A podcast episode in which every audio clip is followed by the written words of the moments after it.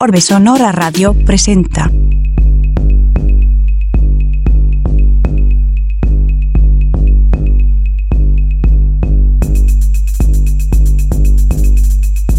...88.5 FM, Radio Universidad San Luis. Bienvenidas y bienvenidos, bienvenidas a la cuarta temporada de Orbe Sonora Radio. Aquí Rasleo les estaré acompañando en esta emisión transmedia hoy en cabina de Orbe Sonora en una emisión especial conectado desde Canadá, Ricardo La Sala. La música del show es producida por el español The Treasure, el track trapero de trapo. Estamos transmitiendo por Radio Universidad San Luis en la ciudad de San Luis Potosí en el 88.5 FM, Radio Universidad San Luis Matehuala 91.9 FM. En línea el audio se escucha por radio y televisión.uaslp.mx y por orbesonora.com. En video en video nos estamos viendo por Instagram TV, por Facebook y por YouTube en las cuentas de Orbe Sonora. La versión en podcast de audio eh, pueden encontrarla en Spotify, Apple Podcast, Google Podcast, Amazon Music, Deezer Tidal, Tuning Radio, Mixcloud. Búsquenlo como Orbe Sonora. Saludos Underprod Radio. Saludos Underprod Radio Comunidad Alemania. Saludos Underprod Radio Comunidad Nueva York. Comunidad California, Washington DC, Colombia. Comunidad Mexicali, Comunidad Ciudad de México. Saludos, Comunidad San Luis Potosí, que es desde donde estamos transmitiendo. Pues hoy en cabina de Orbe Sonora tengo el, el agrado a un personaje que admiro mucho desde hace ya casi 30 años. Él es Ricardo La Sala, quien se conecta desde Canadá para platicar con nosotros. Mi querido Ricardo, bienvenido, ¿cómo estás? A ver, ahí sí. Eh, Excelente. Ahora sí ya estoy, este, me oyen, me ven, todo. Todo perfecto, como Talía. Como Talía. Talía dice, me oyen, me escuchan, ¿no? Una cosa así. Vaya la referencia. El susto y todo, este, ya mejor la, este, eh, como que me dio un ataque de pánico. No, no pasa nada. enterarme que en por último minuto que que era por teléfono el asunto. Yo tengo fobia a los teléfonos. Este, pensé que iba a ser todo en la comodidad de mi computadora. Pero bueno, este, pues aquí, aquí, aquí andamos ya, pues, este, ya conectados. No, no, no, está excelente, Ricardo. Pues ya ves cómo son las plataformas y los imperios, ¿no? Que dicen, a ver, yo quiero que mi aplicación se utilice exclusivamente en teléfonos y es o no es. Y es la oferta y la demanda, ¿no? Entonces, eh, eh, eh, Meta, que es la empresa que que, que, es ahora Facebook, Instagram, todo esto, WhatsApp, de, tomaron estas decisiones y así es y así, y así los usuarios lo estamos haciendo. Pues, ¿cómo estás, mi querido Ricardo, conectado desde Canadá? Pues sí, muy bien, este, aquí amaneciendo rico después de chambear, porque chambeo en, en las mañanas haciendo un poco de transporte escolar. ¿A poco? Eh, sí, es como una especie de voluntariado, porque aquí es algo que se aprecia mucho. Ajá. Eh, y eh, ah, fue una cosa que me llamó la atención. Yo de chavito, este, mi padre era un super cafre para manejar, entonces este, la pasábamos como niños en, en una piñata, este, maracas. Ya ves que no había cinturones de seguridad ni nada. Ajá. Entonces, este, yo me la pasé aterrado toda mi infancia. y en, determinado momento mi mamá decidió que nos metía al transporte escolar y fue una experiencia que, disfruté mucho porque el chofer era rockero y este y ponía Led Zeppelin y cosas así que, pues yo en kinder y en preprimaria este fui descubriendo y me fueron volando la cabeza. Entonces dije, bueno, pues tengo que hacer algo aquí este, eh, en beneficio a la comunidad y, estaría padre este, manejar, que los chavos se sientan tranquilos, a gusto, y además este, irlos eh, adoctrinando un poquito eh, con mis gustos musicales. ¿Y qué, música pones? Jazz y les pongo rock y les pongo música clásica, entonces este contribuyo a su educación musical también y eso me da mucho gusto. Qué loco, imagina, mira, yo me imagino, eh, voy a ser papá por primera vez, entonces estamos esperando bebé y yo me quiero imaginar a mi hijo que se sube al transporte escolar y que me va a decir, papá, papá, el camión lo venía manejando el vocalista de Ansia. No lo puedo creer. Imagínate. qué, literal. Qué fregón, ¿no? No, imagínate. Selfie todos los días, man. y sería su ídolo, man. Órale, qué padre. Y Ricardo, ¿por qué, ¿por qué tú te vas a Canadá? ¿Por qué migras hacia Canadá? Pues, uh, mira, básicamente yo mm, fue por fue por mi mujer que es que es de Quebec, que es canadiense. Ah, ok. Pues, este, ella no se quería ir a México, este, ella es enfermera y tiene una, una chamba muy bien pagada aquí, está muy contenta y no se quería alejar de sus padres. Entonces, pues fue una decisión medio a fuerzas. Si, si queríamos seguir juntos, pues yo me tenía que venir para acá. Yo la, la verdad, la verdad, eh, nunca me hubiera venido a vivir a Canadá si fuera yo mm, por, por mí únicamente, ¿no? Pero el amor, el amor jaló, ¿no? Pero el amor jaló, efectivamente. ¿Cuánto tiempo tienes allá? Ya estoy aquí desde noviembre de 2011. Ah, ok. Ya, ya, ya, ¿qué, qué llevas? 21 años, ¿no? No, eh, ¿22? eh, no, no, llevo casi 11 años. eh. 11, 11. Soy malo para las matemáticas, como te darás cuenta. no fue lo mío en la, en la escuela. Oye, oye, eh, pues mira, a mí me da mucho gusto tenerte aquí. Eh, durante los noventas eh, realizaba un programa de radio que se llamaba María Sabina, aquí mismo en Radio Universidad, y entonces se daba difusión a todas las bandas independientes y alternativas que existían, porque pues eran las que, al final las que necesitan ese espacio que los medios comerciales nunca iban a ofrecer, ¿no? Entonces en una de ellas se comunica conmigo Enrique Rodamilans a, a- a la, a la casa de mi mamá y este y me dice, oye, ajá, y me dice, oye, eh, tú eh, eh, eh, ah, quiero hablar con, Leonardo Cano. Le digo, ¿de parte de quién? Porque ya sabes, cuando vienes de la Ciudad de México, ¿de parte de quién, no? Para evitar dar datos de más.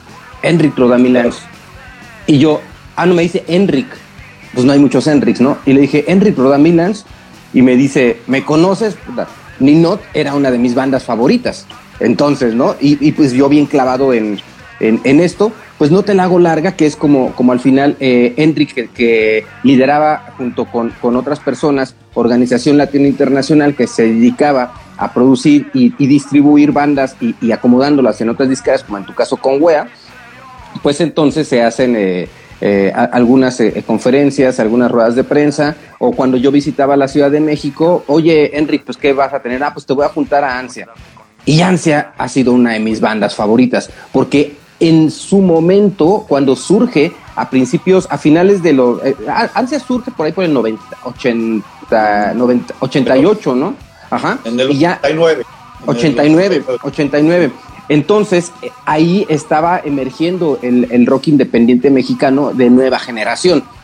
Y ya por ahí del 92, 93, que, eh, que yo ya estoy ya más involucrado en todo esto, eh, es- es- escucho el segundo disco de, de Ansia y bueno, reforzando el primero, trae unos sonidos muy interesantes, una energía impresionante, con un vocalista avasallador, que nada más con tener e- esa, esa presencia escénica, con esa actitud, porque te transformas cuando tú entras a al escenario. Eh, e- este Ricardo que vemos aquí es todo tranquilito, padre de familia, todo, todo, todo bien atrás, ¿no? Pero entras al escenario y se estalla fuego alrededor de ti, ¿no? Es una, fus- una fusión de heavy metalero, industrialoso, una propuesta muy diferente, con una energía, eh, eh, la guitarra de, de- de nuestro querido Rogelio, que ya no está con nosotros, eh, Palet con esa potencia en la batería, y tú con esa energía también en la, en la vocal, con esa presencia escénica, vaya que, que me sorprendieron.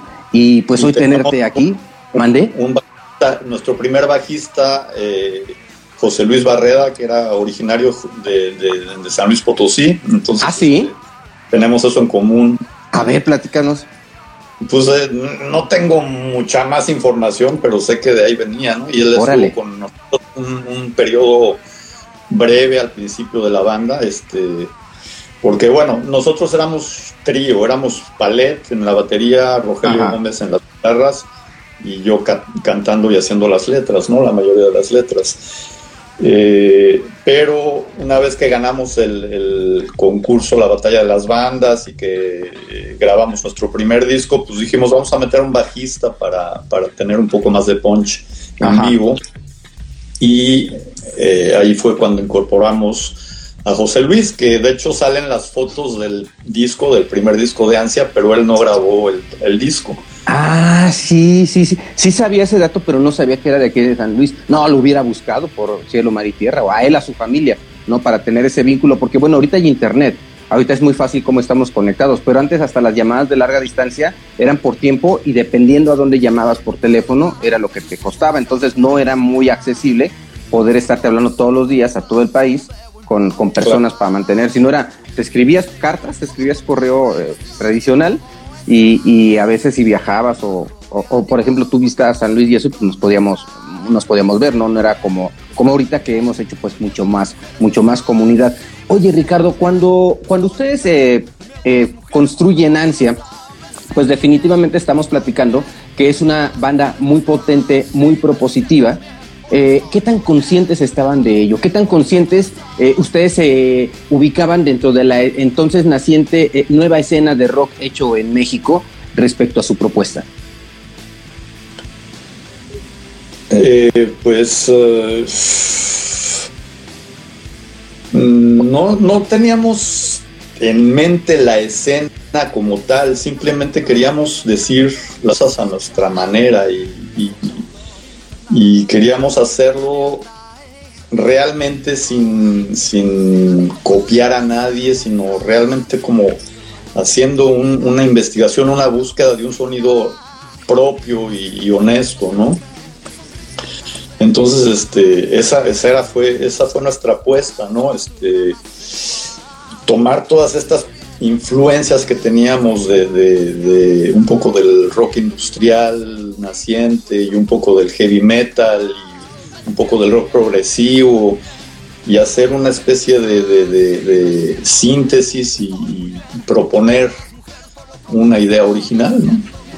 Y, y, vaya que fue tan, tan, tan original que se lleva en un primer lugar destacándose entre muy otras muy buenas bandas como de otros géneros como Crista Gali, por ejemplo, también muy muy distintivas, ¿no? Excelente banda, ¿no? Es que esa generación de los 90 se eh, yo ya lo he repetido varias veces en algunas entrevistas, es, es una generación eh, un poco subvaluada, pero que tenía muchísimo talento, como comentas, Crista Gali, Consumatum, Consumatum unas bandas fuera de serie, ¿no? No, no, cuando Consumatum se vuelve a, reintegrar en, un Vive Latino, yo no lo podía creer, porque Consumatum es una de mis bandas favoritas a lo largo de la historia.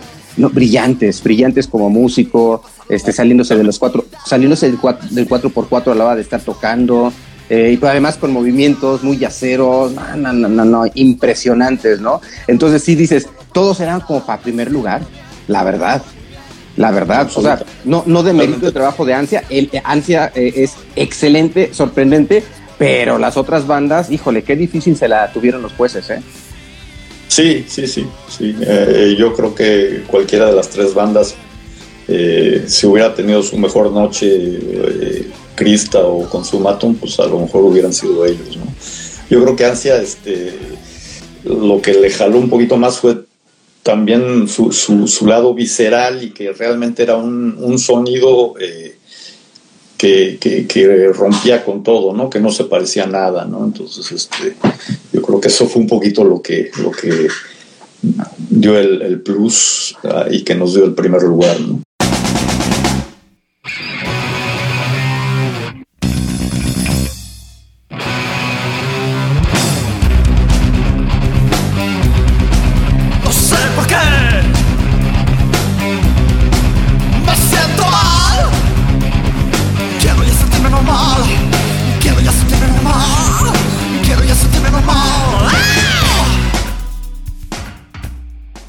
Y además bien interesante, bien interesante, eh, porque eh, las letras, ¿no? O sea, ante estas, em, eh, ante esta fuerza musical, de repente encontramos la mente de un niño describiendo el mundo, espantándose y disfrutando en las letras de ansia. O sea, si bien podíamos hablar y observar una imagen de un menor de edad que era llevado por su padre a, con prostitutas para que se iniciara sexualmente, algo que pues hoy sabemos que es un delito. Eh, y, en ese momento pues se veía de otra manera. Por un lado veíamos eso y por el otro lado veíamos una, una inocencia, donde, bueno, todas son inocentes, pero una donde dice, dime noche si los chinos duermen más a prisa por la forma de los ojos y la paz en su sonrisa. Dime noche si los chinos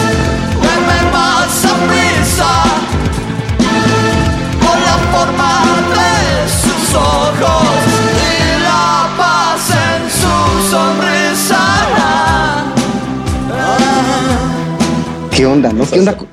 ¿Qué onda con tu letra?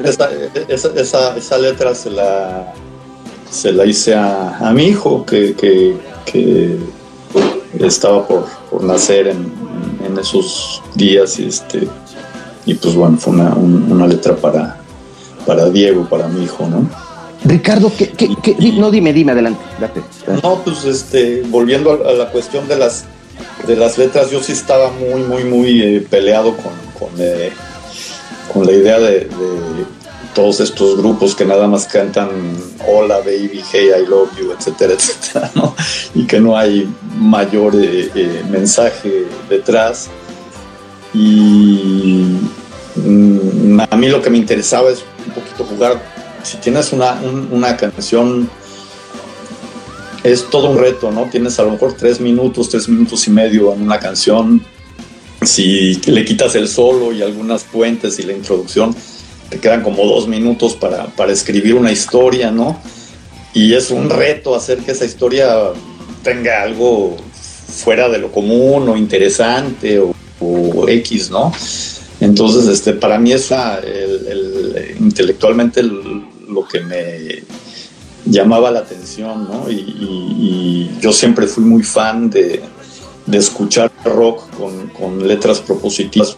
Por eso me gusta mucho también el, rock progresivo, ¿no? Que, que es sensacional en, ese aspecto, ¿no? Con todas las cuestiones conceptuales y demás. Entonces, este, bueno, pues este busqué eh, decir las cosas de la manera más eh, original posible, a veces haciendo juegos de palabras, a veces este, desarrollando eh, imágenes, entonces un poquito el objetivo, ¿no? No, pues definitivamente, 100% lo lograste. Ricardo, yo te decía que observaba esta, a este ser con tanta furia y con tanta energía arriba del escenario, contrastado con letras en una visión y en una perspectiva eh, infantil. Eh, y al tratar con él cara a cara, veía a una eh, persona eh, tranquila, seria, callada. Sí, sobre cómo ese, ese Ricardo de niño. Sí, te digo que era un Ricardo muy, muy, muy clavado en su mundo interior, ¿no? Y, muy clavado en, en la imaginación, ¿no? Entonces, este, sí, efectivamente hay un lado eh, tímido, introvertido, que es eh, el verdadero Ricardo. Y me tengo que forzar o, obligarme de alguna manera a, a subir a poder sacar un poquito todo lo que, lo que tengo dentro para que no se clavo, ¿no? Entonces, este, es una especie de terapia, digamos, una especie de, necesidad por sanidad mental y creo que es algo que es mucho más común de lo que la gente está eh, dentro del mundo del, del, rock y de las artes en general, ¿no? Eh, he leído muchas biografías, músicos de, de Chris Cornell, de, de, de, mucha gente que, sentía eh, lo mismo, ¿no? que, que, fuera del escenario era, era muy reservada y que sobre el escenario pues explotaba de alguna manera, ¿no? Entonces, este, pues, pues así es una especie de, de naturaleza auto eh, binaria, eh, yin yang, no sé cómo, cómo expresarlo, ¿no? Pero, pero que es eh, algo muy común en, ¿no? Pues ahí tenemos a José Force, por ejemplo, ¿no? Que tú lo ves explosivo igual arriba del escenario, pero abajo es una persona que se va a ir al rincón y no quiere hablar con nadie, ¿no? Y en su día a día él hace su pintura maravillosa, su obra plástica, pero en silencio, ¿no? Y arriba es otro, es otro José. Así es, me identifico mucho con Y yo también los asocio. Los asocio mucho, fíjate. oye, oye, Ricardo, y, va pasando el tiempo, salen eh, eh, varios discos, se, editan eh, varios discos de Ansia. Ansia termina su ciclo, te mantienes como que alejado de la, de la escena. yo sé que te vas a, a, que estás en Canadá, pues porque estamos como amigos en, en Facebook.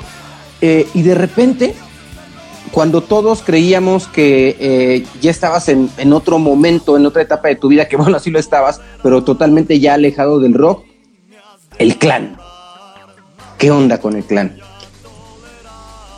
Sí, bueno, eso fue antes de venirme ah, fue antes. Canadá. Eh, sí, eh, no me acuerdo, por ahí del 2000, 2006 o por ahí eh, me invitaron a... Eh, eh, tenían al segundo vocalista, Hugo Bro, que estaba pensando él ya en salirse de la banda, era un proyecto solista, y este, me invitaron a hacer un concierto como, como vocalista invitado. Este, y a raíz de ese concierto que jaló bien, este, me propusieron me, irme al, al, clan. Y bueno, después de pensar un poquito, les dije, sale, nada más que, bueno, todo esto que ustedes hicieron, sobre todo al principio con Gustavo el Castor, este, de la fantasía y de los duendes y de las brujas y todo esto, eh, como que es muy suyo y este, lo han explotado muy bien y a mí me gustaría explorar como otro aspecto que es el humano, el hombre mismo, que, para mí es el verdadero monstruo, ¿no? Entonces, desde esta perspectiva, si les late, yo voy a escribir letras que vayan un poquito más por ahí y vamos a ver qué pasa. Y, empezamos a trabajar y a componer y hubo química y pues, sacamos eh, primero un sencillo que fue Boca de Lobo.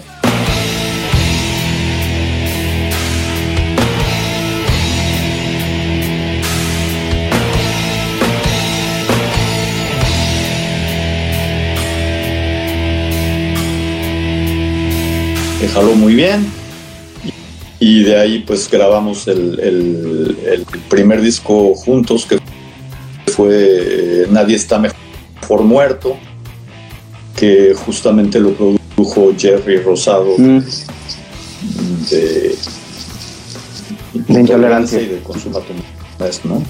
¿Y cómo, cómo te sentiste en, este, con este cambio de música? Este, eh, pues a, mí, me interesaba mucho explorar también un poquito ese, ese lado oscuro, ¿no? Entonces, pues para mí fue como una, una una puerta más que se abría para explorar nuevas posibilidades y, me pareció muy interesante y creo que salieron cosas también muy, muy, muy padres, ¿no? Pues muy, muy interesante, Ricardo. Eh, en algún momento encontré en eh, SoundCloud un track tuyo que es eh, una versión de, de Ojo de Venado de Caifanes eh, pero una versión tuya eh, más electrónica, muy drum and bass. ¿Qué, ¿qué estaba ocurriendo?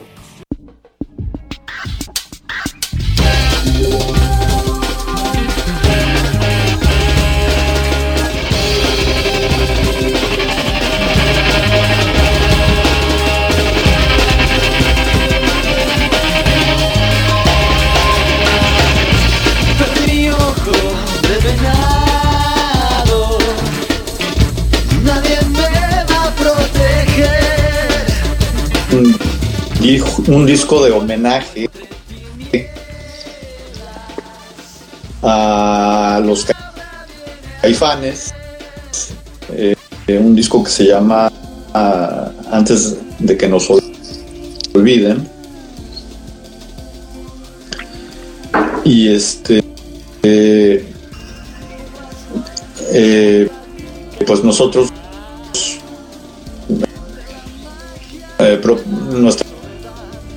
propuesta fue, fue tocar esa, esa canción.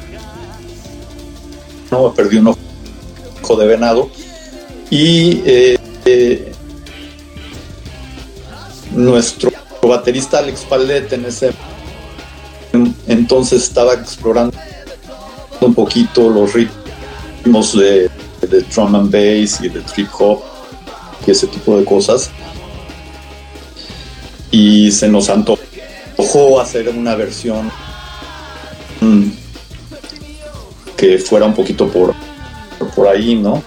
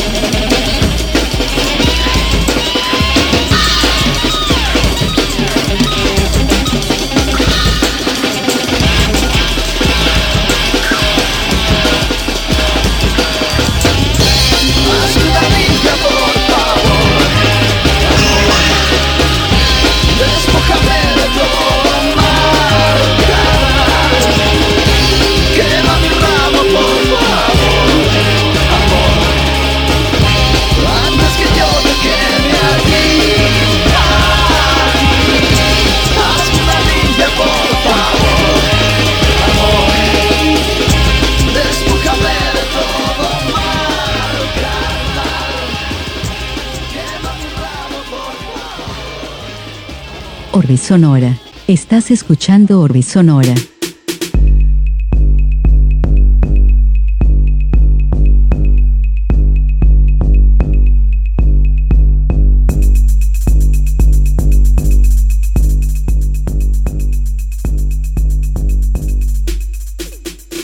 Ricardo, eh, eh, yo te decía que cuando te conozco, cuando conozco de Ansia, sé que hablas muy bien el inglés, ¿no? Eh, decían, no, pues Ricardo habla muy bien inglés. Entonces, algo, tu, trabajo, algo tenía que ver, o eso es lo que yo creía, con el inglés. Hoy te, dedicas a la traducción. Así es. Sí, te comentaba este, que sí, en efecto, en México trabajé mucho tiempo como, tanto como intérprete, simultáneo en conferencias y en cosas así, y también hacía traducción técnica y por otra parte, durante la temporada alta de turismo, eh, trabajaba mucho en, turismo, me llevaba yo a grupos tanto de gente que hablaba inglés o gente que hablaba francés, me las llevaba al sureste de México, ¿no? Eh, todo el sureste, incluso Guatemala, Belice, ¿no? Entonces eso, eso lo hice durante varios años y pues sí, eso también lo, he incorporado un poquito en mi chamba acá, hago también un poquito de, interpretación consecutiva, de traducción técnica y ese tipo de cosas, ¿no? En tu, en tu día a día, tú vives eh, de la traducción, eh, em, de, la labor que haces por la mañana con, el autobús y los niños. ¿Tú de qué vives actualmente en, en Canadá? Sí, es, es más como eh, de la traducción. El, el, transporte escolar es un poquito más. Eh, es insignificante lo que percibo como, como salario, es más, eh, más como una especie de voluntariado. Pero sí, traducción e interpretación. ¿Cómo observas hoy el mundo, Ricardo? ese, ese letrista que en ansia observaba el mundo como parte de una terapia eh, eh, de cosas que traía desde niño, luego la parte oscura que, que hubo con, con, el clan, pues fue cambiando, ¿no? Eh, hoy tienes un, un, hijo que no está cerca de ti, está mucho, muy lejos, está en otro continente. ¿Cómo, cómo, cómo ve Ricardo La Sala hoy el, el mundo? Pues complicado, pero siempre ha sido complicado, ¿no? El dolor y la desilusión de haber dejado México cada vez más marginado, más violento, más podrido, más sucio y alebrestado, y la creciente dificultad de hacerme de un patrimonio. Mande todo derechito pa'l demonio. Y ya estoy harto de enfrentar todas las mañanas nuestras profundas miserias cotidianas. Este, lo que pasa es que, pues, este, todas las profecías orwellianas, este, se están cumpliendo, ¿no? Entre el Big Brother y, demás, este, eh, pues, eh, es, preocupante, ¿no? Yo, yo soy de una generación que es nieta de refugiados, exiliados españoles de, de la guerra civil, con ideas eh, un poco anarquistas, republicanas, este, entonces todo, todo lo que es totalitarismos y eh, fanatismos eh, me aterra, ¿no? Me, me, preocupa y este y pues bueno este con toda esta manipulación de las de, las noticias falsas en los medios de, de comunicación y demás, este, pues está muy, muy interesante, muy complicado, eh, eh, con un poco de, miedo para, para el, mundo, el mundo que le estamos dejando a nuestros hijos, ¿no? También con el cambio climático y demás, ¿no? Pero pues bueno, cada, cada nueva generación tiene sus retos que enfrentar y pues eso es lo que les va a tocar a ellos. ¿Tú tienes pensado volver a hacer música, volver a cantar, eh, continuar con proyectos? ¿El clan continúa? ¿Qué, qué está en planes? El clan continúa, pero con su eh, vocalista original. Eh, ellos se volvieron a juntar con Ah, no sabía. Y está, les está yendo muy, muy bien. Este, eh, cuando yo me vine a, vivir a Canadá, este, Gustavo regresó con el, con el clan y han sacado nuevo material, eh, cosas muy, muy padres, ¿no? Eh, yo no he parado. tengo un problema de, sordera parcial ahora. Entonces, este, pues eso a mediano o largo plazo, pues me va a impedir cantar, yo creo, eh, va, a llegar un momento que voy a tener que dejar de cantar. Eh, afortunadamente no de escribir letras, yo creo que voy a poder seguir escribiendo.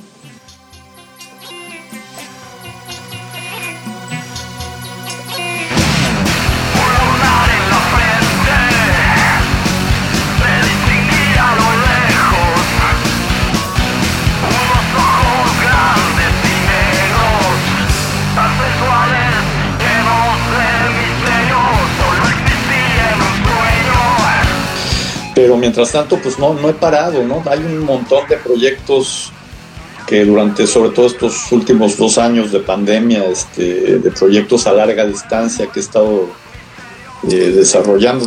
tengo aquí varias cosas eh, apuntadas, ¿no? no sé si quieres que te las comente. Adelante, adelante. Mira, con Ezequiel Solís, que tenía una banda que se llamaba Helicon, no sé si se acuerdan sí, claro. Eh, hicimos algunos demos, y eh, finalmente pues en eso se quedó porque no, no, hubo manera de producirlos mejor pero él con su banda Helicon sacó una letra mía que se llama Chocolate Crucifixes que está ya este, en plataformas y demás Este, con Omar Mundo, que era bajista en el clan, eh, me invitó a cantar una canción que es música y letra de él. Yo le di una pimpeadita a la letra y la canté. Entonces, este es una canción que se llama Hay veces, que está también por salir. Eh, un grupo del Bajío que se llama Imágenes Sagradas.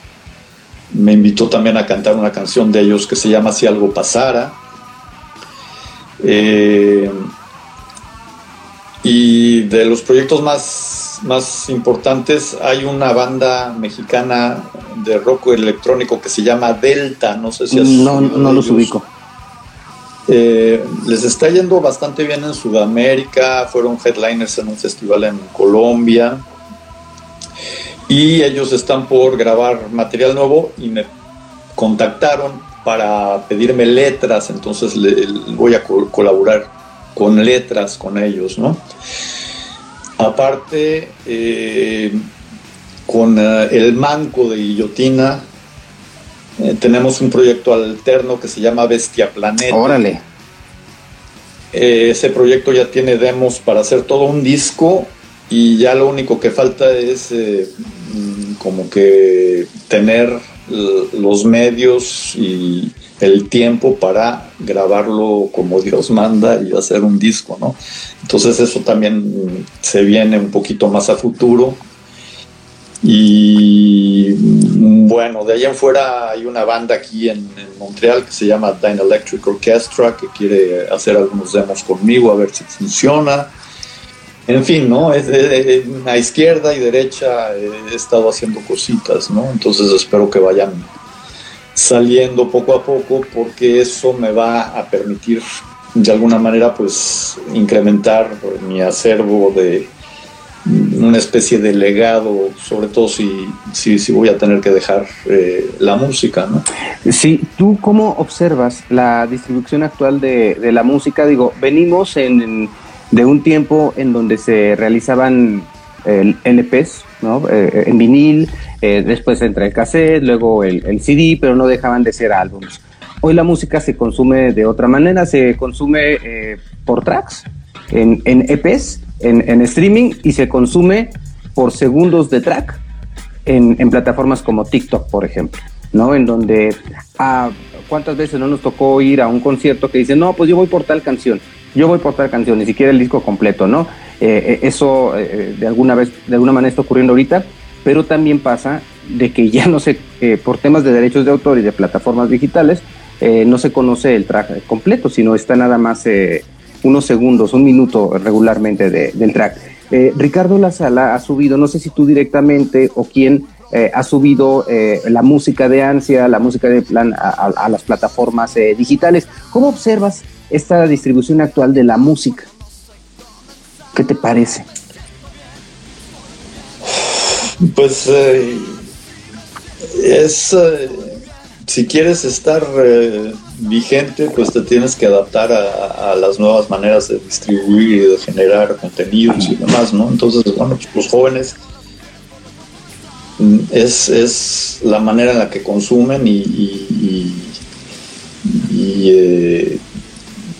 pues es muy difícil para gente a lo mejor como tú o como yo que que pues yo, yo en lo personal soy, soy fetichista, soy coleccionista, ¿no? A mí me gusta tener mis, mis vinilos bien cuidaditos y, me encanta el arte de las portadas y eh, me encanta eh, eh, leer las letras y es, es como otra manera que otra generación que ya pues, querámoslo o no, pues está pasada de moda, ¿no? Entonces, este, pues bueno, eh,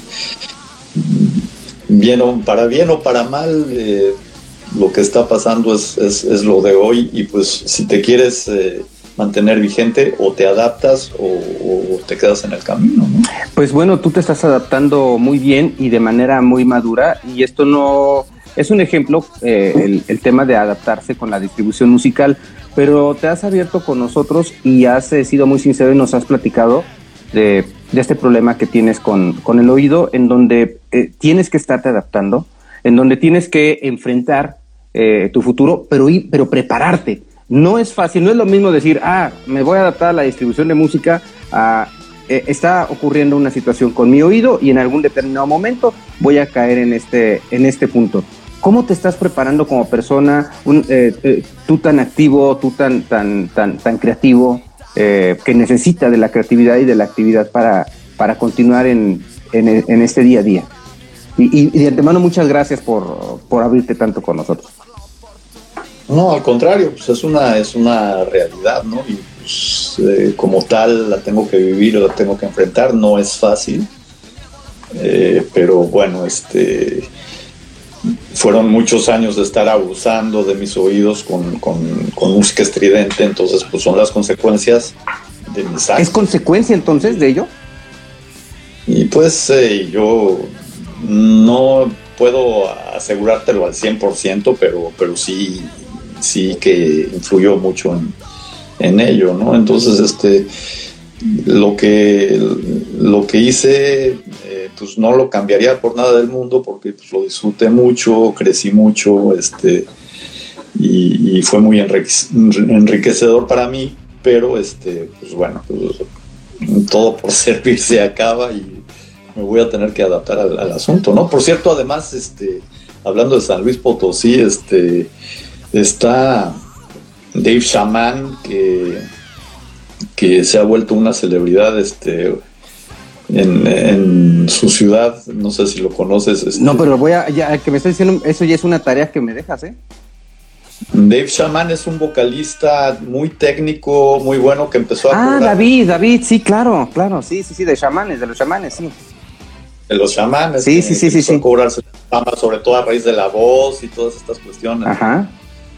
Este, él también este, me contactó y, me invitó a, hacer algo con él, a lo mejor hacemos algo juntos, lo cual también, David, Dave, si estás escuchando, este, eh, no, no, no quito el dedo del renglón, me daría muchísimo gusto. Eh, te digo, él, es un gran vocalista, no sé si has visto eh, los videos que ha hecho con, con Gus Santana y con Navi Michel de, Ritmo Peligroso, unas cosas brutales, fantásticas, ¿no? Eh, muy buenas. Entonces, este, pues bueno, estaría interesante, no sé qué idea tiene, él en, mente, porque no, no lo hemos platicado a fondo, pero puede quedar algo padre, ¿no? Porque él es un vocalista muy bueno, muy técnico, yo soy más visceral, eh, no sé si, si, si, vayamos a trabajar en algún cover o en alguna cosa original pero bueno, también está eso como, como proyecto y, pues todo lo que me vaya saliendo, si me parece interesante, desde luego, este, pues lo voy a tratar de hacer hasta, hasta que el cuerpo aguante, ¿no? Este, y pues bueno, si, si en determinado momento pues ya no, no, no da para más mi oído, pues este, pues ahí voy a decir, este, me retiro y punto, ¿no? Te, te retiras de esa parte. Eh, sin embargo, eh, continúas porque eres una persona que nunca para, ¿no? Eh, siempre, como dice la misma letra, tu propia letra, quieres más, ¿no? Y has dejado un legado, Ricardo, porque eh, este querer más y querer más en el, en el día a día, en este no conformismo con lo, con lo que llevas, te hace una figura icónica respecto a lo que ya has realizado en la historia del rock hecho en México. O sea, no existe una, no existe una historia sin esta ansia. Ah, eh, eh, Ricardo La Sala es parte de la historia del rock hecho en México. O sea, ya es, ya es, es parte eh, icónica también de ello. Ansia y, la voz de Ricardo ya lo es. Entonces, este legado ya está hecho, ¿no? Te lo digo como una persona que ha seguido tu música, como una persona que ha seguido, que le ha dado continuidad al, periodismo de, de rock en México y es algo muy, muy importante lo, lo, que has hecho y desde aquí pues yo te quiero de una manera muy personal agradecértelo, agradecértelo porque gracias a ello nos has, eh, o, se ha enriquecido el, el panorama del rock eh, hecho en México y también nuestros propios panoramas, porque son músicas que forman parte de nuestros soundtracks personales, ¿no? Entonces, imagínate en cuántas personas eh, estás metido que te cantamos desde hace años.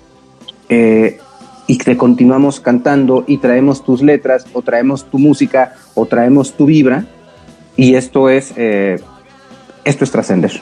Muchísimas gracias. No, pues al contrario, Leonardo, muchísimas gracias a ti. Este siempre da muchísimo gusto, una satisfacción enorme que, que, que, se nos recuerde con cariño después de tanto tiempo, sobre todo, ¿no? Y este y ojalá, ojalá que te estén escuchando muchos chavos eh, jóvenes eh, de las nuevas generaciones que pues que esto les pique un poquito la curiosidad y que se pongan a investigar y que se pongan a rascarle un poquito eh, quién fue Ricardo La Sala o, o, cómo suena Ansia y por qué el interés de Ansia en el rock nacional y que descubran esa música si no la conocen, porque hay eh, muchas, espero, sorpresas eh, interesantes y agradables que descubrir. Sí, porque fíjate que Ansia, pues estar hablando de, una banda que, surge a, finales de, los 80 y principios de los 90 y que durante los 90 tiene eh, el impacto, la manera tan auténtica de ser los lleva a ser tan propositivos que hoy los escuchas hoy escuchas estas grabaciones y tienen vigencia. Sí tienen su momento histórico, o sea, los sonidos, inclusive eh, la ingeniería de audio, ¿no? Eh, que se trabajaba en México, o sea, tiene esos sonidos, tiene esas características, el audio análogo, eh, las características de los estudios que, había en México, porque pues era esa distancia que podías tener en un estudio en el extranjero, pese a que ustedes trabajaron también en discos en el extranjero, pero eh, conserva, digamos, ese momento histórico eh, que está impregnado en la música, pero cuando además escuchas la parte técnica, la parte creativa, cuando el sonido detiene, cuando entra otro, cuando entra otra guitarra, toda esta composición es cuando a mí me sigue sorprendiendo por su creatividad vigente, ¿no? Y lo mismo digo de las letras, ¿no? Letras, música, todo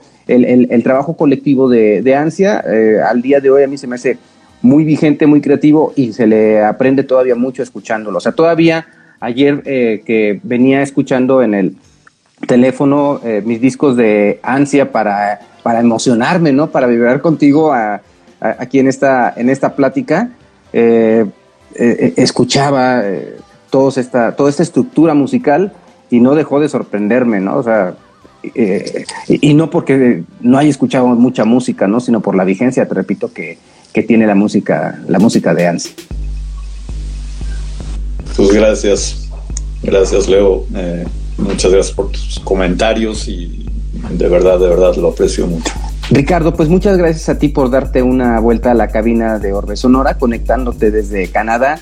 Para mí ha sido, pues, en lo personal, algo, algo agradable poder tener esta plática y, y la oportunidad de compartir con más personas lo que estás haciendo, quién eres tú, a qué te has dedicado, a qué te sigues dedicando y además un ejemplo de vida, porque, eh, porque eso es, ¿no? Es eh, querer siempre más y no estarse conformando pese a las circunstancias que podrían para otras personas eh, parecer caóticas, cuando vemos el ejemplo en alguien que dice, pues yo voy para adelante y quiero más hasta donde dé, ¿no? Sin forzarme tampoco, ¿no? Entonces eso es muy interesante y agradezco que nos hayas compartido también situaciones tan, tan personales. Y sabes que aquí en San Luis Potosí tienes un amigo, igual cuando se te ofrezca, aquí estamos.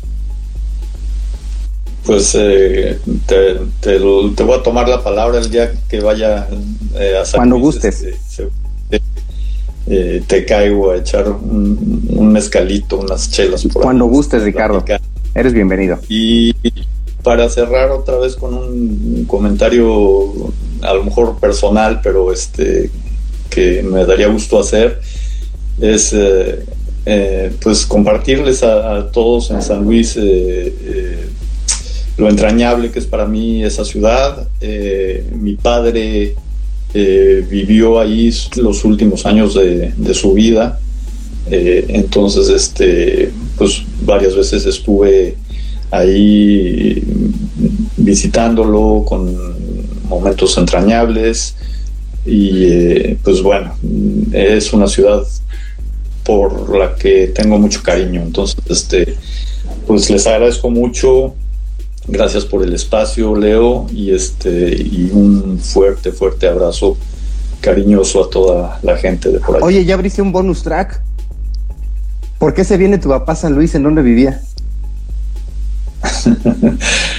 pues él también este, decidió, eh, vivió un tiempo en Toluca y después se cambió a, vivir para allá San Luis y por, cuestiones de salud y, porque le gusta la, ciudad y también eh, de la, por el lado de, la que era su mujer, su, la familia de, su mujer también vivía ahí. Entonces, este, bueno, pues por, por varias razones, este, eh, se fue a vivir para ¿Y en dónde vivía? O sea, mira, y de repente tú venías para acá y uno sin saberlo. Ay, eh, no recuerdas. No, no recuerdo bien el, la colonia, el barrio. no, no, no me acuerdo. Soy, soy muy no, no te preocupes, no te preocupes. Pero imagínate qué coraje saber que Ricardo La Sala venía a, San Luis eh, y, y, no, no, no saber, ¿no? Que estabas por acá. Pues muchas gracias, Ricardo. Muchas gracias por tu tiempo. Pues que estés muy bien. Contrario, al contrario, Leonardo, este, un, gusto enorme y gracias por la invitación de nuevo. Y pues este, estamos en, contacto. Mándame el, la entrevista ya armada cuando la tenga. Con todo gusto, Ricardo. Un abrazo, que estés muy bien y gracias por todo.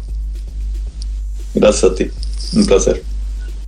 Orbe Sonora es una producción de Leo Cano para Radio Universidad San Luis.